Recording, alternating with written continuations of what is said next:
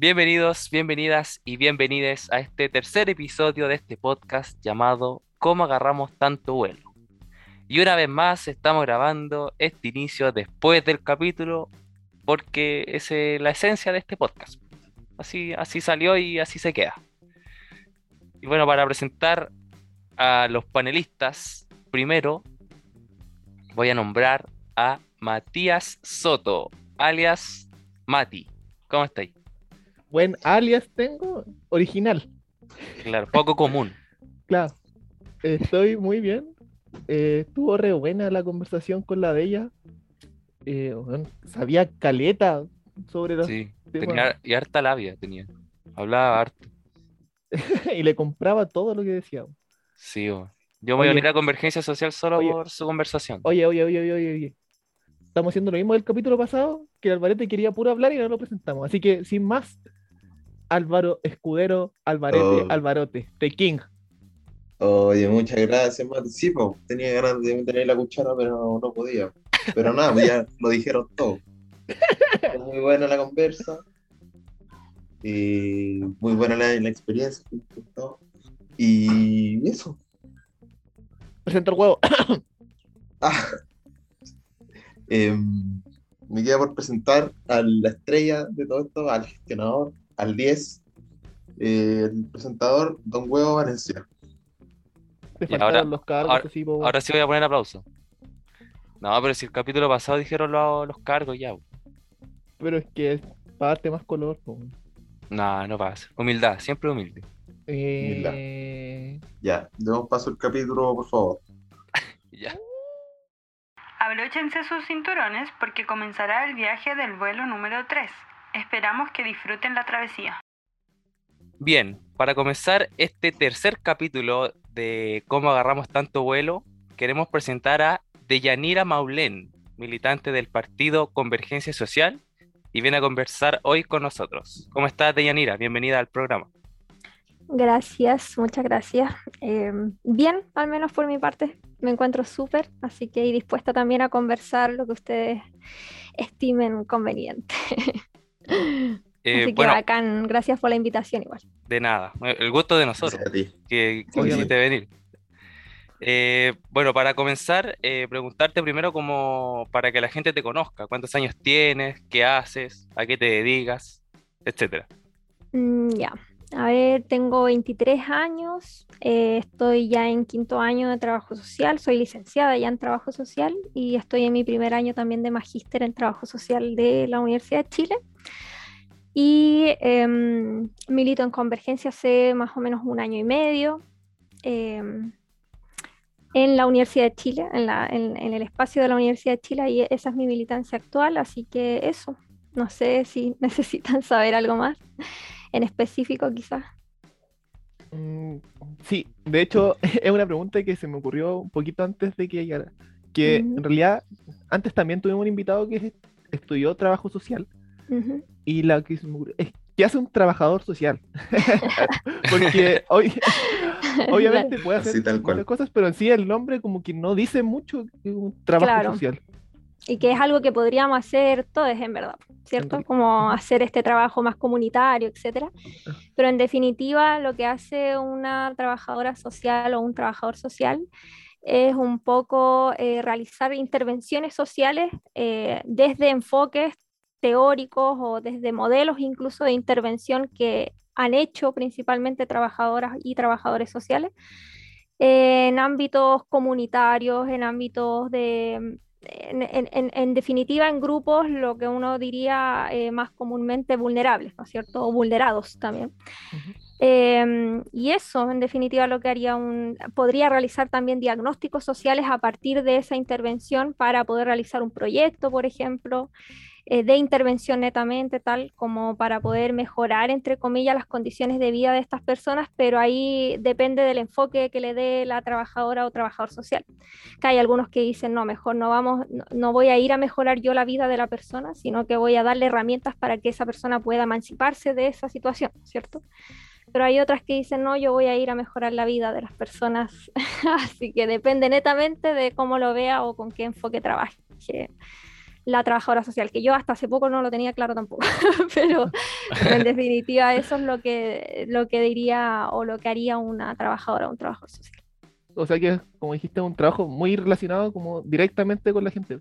Claro. Es muy de relacionarse. Sí, Claro. eh, el tema es que, mm, claro, como uno puede realizar en verdad, eh, si uno, por ejemplo, trabaja en, no sé, en, en- en trabajos voluntarios, estaría haciendo, entre comillas, un trabajo social, pero la carrera en sí te permite que- estudiar la disciplina eh, ya desde, desde la teoría, ¿no es cierto? Como para poder llevar la teoría a la práctica, etcétera, y porque hay un montón de fundamentos también a través de la intervención social que no son solamente llegar ir a pintar caritas a un campamento, ¿cachai? Como hay, hay, otras, hay otro tipo de cosas que se tienen que ver en, esos espacios que lo entrega la carrera, ¿no es cierto? Como más profesionalmente, de, de, manera disciplinar o incluso interdisciplinaria, porque los trabajadores sociales o las trabajadoras sociales eh, no trabajan solas tampoco, ¿no es cierto? Trabajan con equipos eh, de otros profesionales, psicólogos la mayoría, eh, abogados, etcétera. Entonces, no trabajan en un equipo así solita, sino que tienen que ser de manera interdisciplinaria para poder generar una intervención que efectivamente pueda mejorar, entre comillas, las condiciones de vida de las personas. Bueno. Clarito. ahora, Pues- ahora entendemos qué hace Sí. un trabajador social. Oye, y aprovechando que estamos hablando de esa carrera, eh, como dijo el Mati, tuvimos a Víctor igual en el primer capítulo, que era militante de comunes y también era trabajador social. Te quería preguntar como eh, directamente si crees que influye esta carrera en la decisión de hacer política, por ejemplo, cuando fuiste eh, candidata a la presidencia de, de la De la FED. Federación de Estudiantes. Y eso, pues, ¿cómo influye esta carrera en esta mirada política del mundo y, y eso? Claro, yo creo que mm, es, quizás sería al revés. Yo creo que la gente o, los estudiantes de trabajo social estudian eso porque tienen una mirada quizás de, de las personas o del trabajo eh, político mucho más amplio, quizás. Y por eso deciden también estudiar trabajo social, como para poder tener ya herramientas más completas de cómo poder...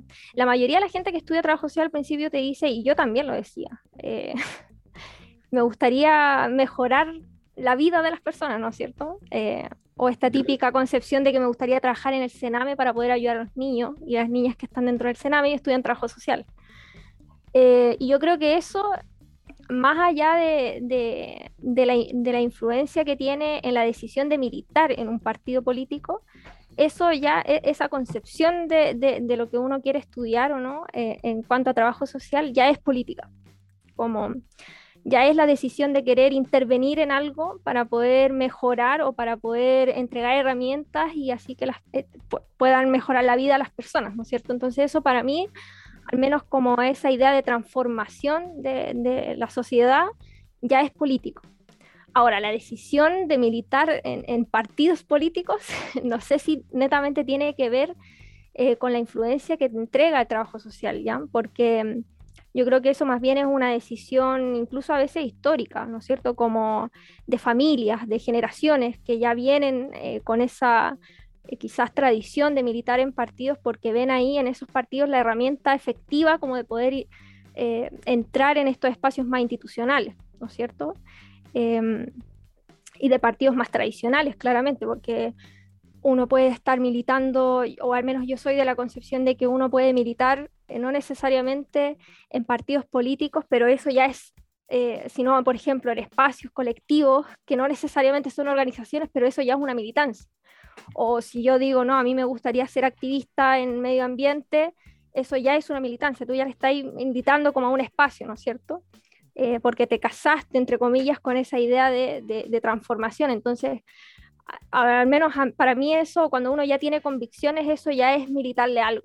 Pero la decisión de militar en un partido político yo creo que no necesariamente tiene la influencia eh, de trabajo social, pero sí te brinda mayores... Eh, mayores quizás visiones de, cómo funciona la institucionalidad y que lamentablemente los trabajadores sociales y las trabajadoras sociales decimos, vamos a hacer esto, vamos a mejorar, ¿no es cierto? Queremos mejorar la vida de las personas, pero después adentro nos damos cuenta que tenemos muchas trabas burocráticas, muchas trabas institucionales y que no necesariamente eh, uno va a tener la libertad de poder ejercer su profesión incluso, sino que va a estar un poco limitada o limitado eh, por las características de la institucionalidad. Y yo creo que ahí es donde entra el tema de querer participar ya quizás activamente en un partido político. Ahora, hay, otra, hay otras personas, y ahora lo digo también abiertamente, y se los, se los transparento, ¿no es cierto? Hay otras personas que ven también em, que los, los, y las trabajadoras sociales eh, militan en partidos políticos para poder tener estos llamados pitutos, ¿no es cierto? Como para poder trabajar en las instituciones públicas y tener un espacio, porque lamentablemente en el campo laboral los y las trabajadoras sociales no tienen eh, hoy día mucha eh, como amplitud, ¿no es cierto? O sea, como la, la facilidad de poder encontrar pega. Entonces ven y dicen, no, mejor métete a un partido político porque vaya a tener pega segura, dicen, ¿cachai? Entonces todo depende también de, de la mirada que le den a, al partidismo, a, a, la militancia ya más activa en, en, una institución. O sea que, como en un resumen, que la, el trabajo social te entrega como las herramientas para poder como dedicarte mejor al, como dentro de una militancia. Sí, ¿no? Incluso mm, quizás más, más que las herramientas para, eh, para poder mm, o, para poder tener como una militancia quizás más activa, eh, te permite eh, poder intervenir en esos espacios políticos de manera más, eh, con otra visión, ¿no es cierto? No, no es reducida, porque a, a, mí me pasa, por ejemplo, que eh, al estar estudiando trabajo social yo tengo muy bien, eh, o más bien eh, claro, cómo funcionan los proyectos políticos, etcétera, pero porque yo sé cómo poder hacer, ¿no es cierto?, un proyecto, o cómo poder ejecutar un proyecto de manera eh, multidimensional, ¿no es cierto?, o interdisciplinaria, porque tengo más bien esa visión por, por la carrera o por lo que estoy estudiando. Entonces, creo que eso me permite un poco más poder eh, activarme en el espacio partidista o político eh, de manera más eh, segura quizás, ¿no es cierto? Porque tengo más, eh, más herramientas eh, para poder como poder llevar a cabo quizás alguna, algún tipo de intervención que requiera hacer o que se les, se les ocurre como idea al partido, por ejemplo. Entonces, en ese sentido, yo quizás tengo más tengo como un poco más de herramientas eh, para eso. No así, por ejemplo, una persona que estudia economía, quizás maneja mucho temas de economía, ¿no es cierto? Pero no sabe cómo, cómo funcionan quizás las políticas públicas o cómo funcionan los programas de esas políticas, cómo funcionan los proyectos de esos programas. En cambio, una trabajadora o un trabajador social tiene mayor conocimiento de eso porque en eso se va a desempeñar.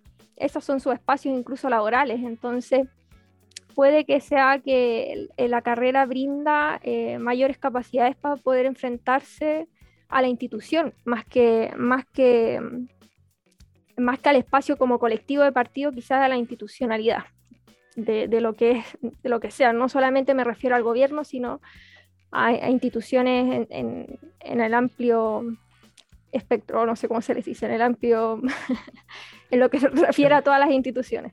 Claro. Eh, hablando como, siguiendo esta tónica de la militancia y específicamente de tu partido de Convergencia Social, eh, este partido te ha dado como la, la oportunidad, la chance de, de, hacer como esta nueva política de de verdad ayudar a la gente y no hacer lo mismo que vienen haciendo los partidos políticos tradicionales, por decirlo de algún mm. modo, que, que, bueno, sabemos que a la gente en realidad nada le llega. Mm. Mira, yo creo que quizás no, no, no es eh, como tal esta oportunidad de ayudar a la gente, ¿no es cierto?, entre comillas, sino que el partido, al menos lo que a mí me dio eh, de, incluso desde de, todavía, porque estoy recién, o al menos yo creo que todavía me considero como una militante más bien nueva, a pesar de que ya llevo más de un año, pero para, bueno, dentro de Convergencia hay militantes que llevan años en, en el Frente Amplio o o lo, que hoy día se conoce como Frente Amplio y antes no pero ya llevan, ¿no es cierto?, rondando estos partidos que se juntaron y dieron al Frente Amplio. Entonces, eh, pero yo creo que lo que me permitió al menos convergencia social y que es justamente esta carga simbólica que hoy día tiene el Frente Amplio en la sociedad, eh, eh esta cuestión de que son, son puros cabros chicos. ¿no es cierto? Son puros jóvenes que vienen de la universidad y que no tienen idea del territorio, etc. Y yo creo que es justamente eso lo que me ha dado el, eh, Convergencia Social a propósito del cuestionamiento a lo mismo de siempre. Este cuestionamiento de qué es la misma política de los 30 años, etcétera, etcétera, es lo que me ha permitido hoy día em, poder eh, incidir en política siendo joven incluso. No sentirme como que soy, eh, como que esta carga autocentrista, ¿no es cierto? Como de que no tengo interés, de que no estoy ni ahí, de que los jóvenes no tienen responsabilidad para militar, ¿cachai? Y es justamente eso, al menos, lo que yo creo que me ha dado el partido, es poder sentirme eh, parte de un espacio juvenil que ha podido hoy día incluso cuestionar la política actual de los mismos de siempre, los que están llevan años y años en el poder y que hoy día incluso tiene a un candidato presidencial disputando a personas que llevan años. Claro, eso mismo te iba a decir que, y que destronó incluso a Hadwe, que era el, principal favorito a quedarse con el puesto. Sí, que fue una sorpresa, o al menos para mí, igual fue una sorpresa. Pensaba que no, que no, no iba a suceder, no iba a haber ese panorama pero que justamente hoy día lo que cuestionan, ¿no es cierto? ¿Cómo va a haber un candidato presidencial tan joven? Que para mí al menos no, entra en la categoría ya de juvenil, pero para ellos sí. ¿Cachai? Porque Gabriel Boric tiene 35 años, para mí ya tiene una madurez política bastante, bastante más grande, no sé, pero para ellos es alguien muy joven para poder incidir en la carrera presidencial, algo que no se había visto. Entonces creo que eso al menos eh, me ha permitido estar en un espacio eh, de jóvenes que están recién entrando en política, pero que tienen todas las ganas de poder cuestionar ese mismo poder político. Entonces creo que por ahí, más que, más que llegar a mejorar la vida de las personas, eh, creo que lo que hace es, justamente eso, ese, ese interés por participar en procesos institucionales o electorales versus esa misma carga simbólica que cargaba la política hace un par de años atrás, nomás porque em, hace no tanto tiempo que, o creo yo, hace no tanto tiempo que recién eh, Convergencia y todo lo que, lo que conlleva el Frente Amplio vino a incidir en política ya más gubernamental. Entonces creo que em, le ha dado como un aire, una, entre comillas, un aire nuevo a la política. Y ha hecho también que estos mismos de siempre se sientan un poco... Apretados. claro, se sientan un poco así, ay, como me están cuestionando lo que he hecho siempre, ¿no es cierto? Entonces, creo que eso, eso ha sido al menos favorable en, en términos como de mi militancia hoy día, el, el, el que me haya entregado esto, eh, convergencia social, este como, entre comillas, aire nuevo. Oye, otra pregunta que tenemos para hacer es que, bueno, como antes lo dijo el Álvaro, que postulaste a la presidencia de la fecha y que si, sabemos que es una de las federaciones más importantes, si no la más importante dentro de las mm. federaciones estudiantiles universitarias de Chile.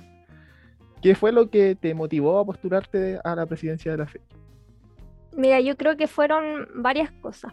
Eh, primero, eh, al principio no tenía muchas ganas, porque creo que en general la política universitaria es bastante hostil Em, hay que tener más bien harto como de esta frialdad eh, política para poder meterse a espacios de federaciones, incluso no solamente en la Universidad de Chile, yo creo que en, las universidades públicas en general, eh, o, al menos en las universidades nacionales, eh, que tengan estos espacios como de orgánica estudiantil, hay que ser bastante lo que hoy día se le cuestiona a la política, ¿no es cierto? Bastante fría, como que sin llorar, etc.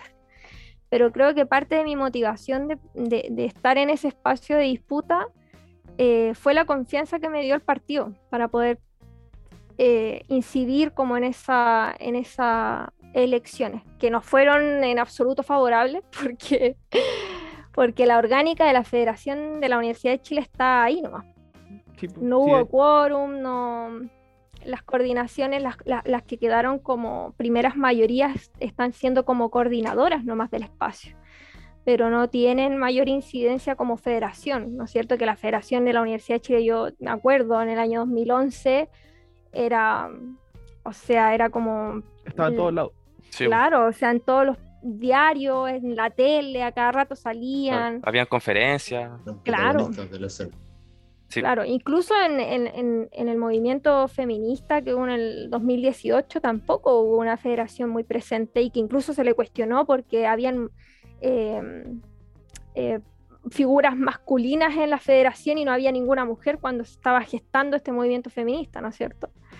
Entonces creo que... mm, Pero creo que eso fue más, más bien lo que me motivó como... eh, y al espacio universitario yo ya llevaba tiempo en la, en la universidad o sea, creo que lleva tiempo cuatro años, pero conocía igual más bien eh, lo que era la vida universitaria o la, o- o la comunidad universitaria, entonces yo veía al menos eh, desde afuera, ¿no es cierto?, las falencias que tenía la federación a propósito también de los errores que los mismos partidos cometieron anteriormente con la federación y que lo, lo ocupaban, ¿no?, este, este misma crítica de que lo ocupaban como trampolín para poder entrar al gobierno, etcétera. Entonces creo que fui parte también de la gente que criticó ese- ese- es- esos momentos de, de la política universitaria y poder disputar ese espacio con las ideas o con las convicciones que yo ya llevaba y que a propósito el partido eh, Convergencia eh, confió en quizá en mis capacidades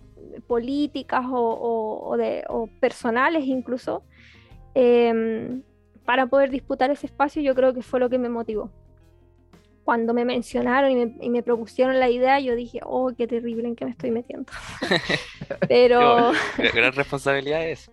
claro, pero creo que, que fue eso, más bien eh, lo que prendió en la idea de ir y postular a la, a la presidencia de la federación y también tener quizás la experiencia de hacerlo. No, no cualquier o cualquier estudiante lo hace por miedo también a veces porque uno cree que no tiene las capacidades para poder hacerlo, que no tiene las capacidades para poder hablar en público y a pesar, y incluso en eh, online, ¿no es cierto? Con, con una cámara eh, y no lo hacen eh, por ese tipo de cosas y creo que la experiencia también fue eh, parte de lo que hoy día eh, digo. esto es puramente política universitaria, pero eh, creo que fue una, una muy buena experiencia como para poder crecer también, como para poder madurar en el ámbito político, pero también eh, partidista, ¿no es cierto? Que el partido haya tenido la confianza para poder yo eh, postularme como presidenta de la federación, aunque haya ido en, porque la lista son, son varias personas en la lista, pero aunque haya ido de tercera, igual fue bastante fue confiar en un equipo y confiar también en mí de que yo tenía las, capacidades para poder salir y hablar eh, sobre los mismos proyectos que tenía el partido, eh, sobre el proyecto que tenía el partido para la universidad y todo eso. Así que creo que en parte eh, fue eso lo que me motivó más que, más que un interés como personal, fue el agradecer la confianza que tenía el partido para poder elegirme como, como propuesta de candidata. Claro, veo que te sirvió harto esta experiencia como para hacer este paso a, a empezar a hacer cosas, a moverse por la política y que es por lo que estamos haciendo igual este podcast, que es como eh, la transformación de lo- ser joven a, a transformarse a una persona que pueda hacer cosas y que, y que está presente y que se pueden hacer los cambios. Eh, para ir como cerrando más o menos, eh, te queríamos proponer como unos temas actuales para ver lo que piensas. Es que ah, uno es la preocupación por el medio ambiente que se dieron esta semana y los derechos reproductivos de las mujeres. Eh, en la última semana ocurrieron dos hechos controversiales eh, respecto a ambas áreas. Eh, por ejemplo, la aprobación de la minera Dominga y también pasó el rechazo a la despenalización del aborto eh, hasta las 14 semanas. Eh, esto demuestra una vez más la nula capacidad de los representantes actuales de escuchar la demanda de, de nosotros, de la gente, de la mayoría. ¿Y piensas que con este cambio regional van a cambiar un poco las cosas? Mm, sí, yo creo que en parte eh, este como, bueno, lo que ya mencionaba anteriormente, ¿no es cierto? Este aire nuevo en política, yo creo que pretende eso también, poder quitarle, o no quitar, sino quizás cuestionar eh, eh, cómo estamos haciendo política eh, y para quiénes, ¿no es cierto?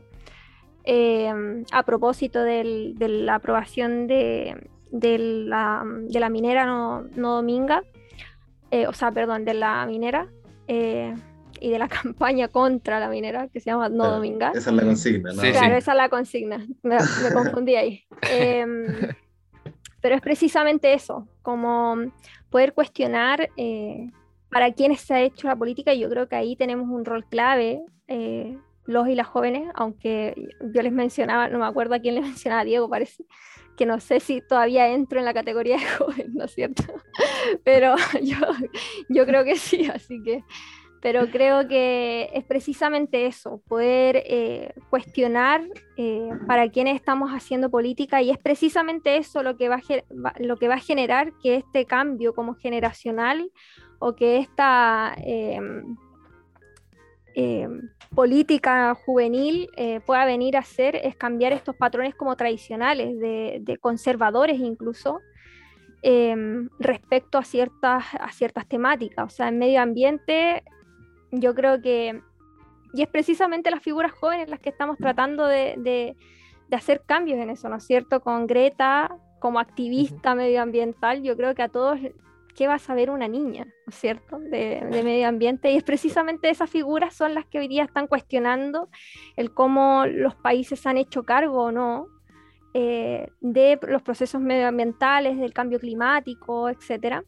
Y por otro lado, el tema de la despenalización del aborto, yo creo que ahí eh, han sido eh, las jóvenes quienes han peleado eh, por los derechos sexuales y reproductivos. Yo creo que mm, no sé si no sé si seguir como con esta visión que a veces uno cae también en estas visiones adultocentristas o adultistas, pero son las personas mayores, al menos creo yo, que siguen con estas concepciones tradicionales y conservadoras respecto al cuerpo. Entonces, son precisamente jóvenes quienes están cuestionando esa visión que se ha ido alargando durante el tiempo y que hoy día nos tiene peleando nuevamente la despenalización del aborto. O sea, yo creo que años eh, pasaron para que se despenalizaran tres causales y van a seguir años peleando por el aborto libre, seguro y gratuito. Entonces, incluso por la despenalización, ni siquiera es por la legalización del aborto. O sea, la,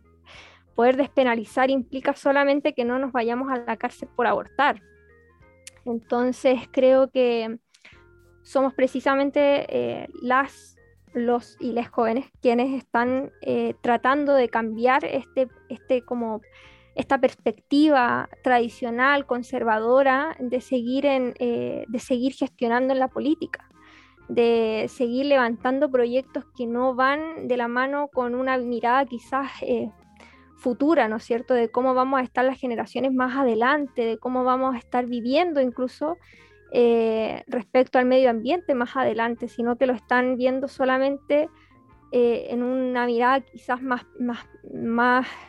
no sé si pasada, pero más como presente, como solamente están viendo que hoy día eh, tengamos un país desarrollado, etcétera, pero no están A viendo lo que implica, lo que implica eso en el futuro y lo que va a implicar para las generaciones también futuras, ¿no es cierto? Porque es, es, es, es como esta campaña de no, no, no tengas hijos, no tengas hijos o hijas, porque en el día de mañana no, no van a estar viviendo bien, pero yo creo que eso... Eh, también es una mirada como eh, que rompe con lo tradicional. eh, De hecho, se rompe cuestiona, se cuestiona mucho dentro de los medios de comunicación. Claro, Como por qué tan también. joven y, y no quieres tener hijos. No sé. claro. Y yo creo que eso es, es precisamente lo que tenemos, ¿no es cierto? Como esta mirada más, más eh, no solamente futurista, sino que humanista, de querer, de querer eh, como que la gente viva bien el día de mañana y no estemos todos colapsados producto de los mismos que hoy día están cometiendo errores y que no están viendo esa mirada como de futuro. Así que yo creo que en parte eh, la incidencia también que tenemos y el interés por participar en estos procesos, eh, la juventud, ha sido no solamente gratificante en términos como de de cuestionar esta política, sino también de romper con esa visión de que no tenemos interés por nada, ¿no es cierto? Como que no estamos ni ahí con la política, que no estamos ni ahí con, los que, lo, con lo que está pasando, eh, de que solamente eh, pensamos en nosotros y nada más. Yo creo que más bien nosotros tenemos esa mirada como más colectiva, de pensar hoy día incluso, post quizás estallido social, diría yo, tenemos esa mirada como más colectiva y no tan individual como lo que han intentado ir eh, haciéndonos ver, ¿no es cierto? Eh, a mí yo me acuerdo tiempo atrás que participando en una campaña electoral, ¿no es cierto? Por, haciendo campañas ahí por, por candidatos a, a, diputados, yo me acuerdo que en una feria un caballero me gritó y me decía que me estaban lavando la cabeza que yo no tenía, eh, o sea, como que yo no era tan, eh, que yo era una niña. Entonces, como, ¿por qué estaba haciendo eso? Me estaban lavando la cabeza. Y yo ahora lo pienso y digo, em, es precisamente eso lo que quieren hacer ver hoy día, que nos está, como que estamos, eh, como que no tenemos la capacidad para poder participar activamente con nuestra conciencia, con lo que nosotros vemos y con lo que nosotros estamos sintiendo incluso en este momento a producto de, de estas, eh, de estas aprobaciones de proyectos, de cómo se hace hoy día incluso la política, porque hasta eso estamos cuestionando el cómo se hace hoy día política. Em, y esa es la mirada que quieren seguir perpetuando, o sea, como que nosotros los jóvenes no tenemos por qué opinar, no tenemos por qué participar activamente en política, cuando hemos sido nosotros quienes hemos, hemos levantado estos procesos de manifestación y de movilización. Entonces, y que incluso eh, durante el proceso de la convención eh, se intentó incluir a, adolescentes de 14 años y más para poder participar en ese proceso, porque ellos fueron quienes gestaron esa movilización del 18 de octubre. Entonces, creo que es ahí la importancia de la juventud en la política. Y eso también es lo que hemos estado eh, tratando de, organizar quizás porque a veces los jóvenes eh, también actuamos haciendo cambios pero muy individuales y creo que también hay que organizar esa, rabia quizás colectiva o, esa, eh, esas visiones, ¿no es cierto? Y generarlas como en, en, alguna orgánica más grande que tiene que ver, por ejemplo, con el medio ambiente. Casi siempre el medio ambiente son organizaciones muy pequeñas y quizás si uno juntara todas esas organizaciones se podría crear algo más grande, ¿no es cierto? Una manifestación mucho más que incide o que al menos visibiliza esto de manera mucho más eh, amplia.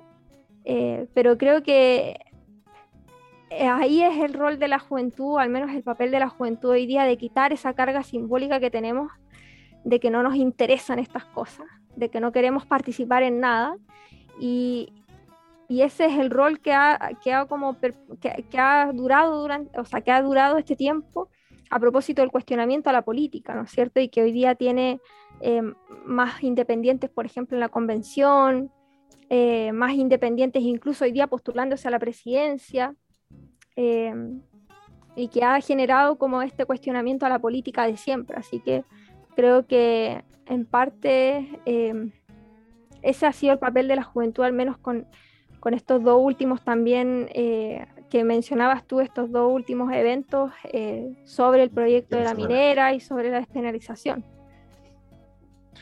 Eh, bien, con este profundo análisis de nuestra invitada sobre la contingencia y bueno, todas sus opiniones, no, muy completo. Me impresionó la capacidad de, de cómo cuenta todo. No sé si Mati o Álvaro, para despedir a nuestra invitada. Eh, nada, pues agradecerle su tiempo, eh, su buena onda, eh, que haya compartido su experiencia. muy enriquecedora, la verdad. Estoy seguro que le van a servir a, todos los compañeros que escuchan el podcast y ojalá a la otra gente también. Y eso, pues, muchas gracias de nuevo. Y Mati. Bueno, antes de también despedirme, quería agregar que al final somos los jóvenes los que ahora nos preocupamos por la gente y los que siempre hemos tratado de hacer los cambios y no es solo de ahora, somos del 2011 con el tema de la gratuidad, fueron los mismos jóvenes los que llevaron este proceso. Ahora con el estallido social fueron los jóvenes los que llevaron este proceso. Y decir que ya no estamos interesados por nada es como perpetuar lo mismo de siempre, como lo decía ahí. Y al final, es, si queremos el cambio, tenemos que hacer o sea, poner de nuestra parte para lograrlo. Sí, Y, de acuerdísimo. Y eso, gracias de ella por venir, aceptar la invitación. eh, No, gracias a ustedes por invitarme. Estuvo muy entretenida la conversación, aprendimos sobre muchas cosas y también sobre tu experiencia. Sí, siempre es enriquecedor saber lo que hacen otras personas, en otras universidades también, porque verdad. somos de los, somos de los Sach, así que bueno, así cerramos este capítulo. Yo también le agradezco a, a Deyanira por su tiempo, por su buena onda, por sus experiencias. Y nada, muchas gracias a todos los que nos escucharon y nos veremos en un próximo capítulo.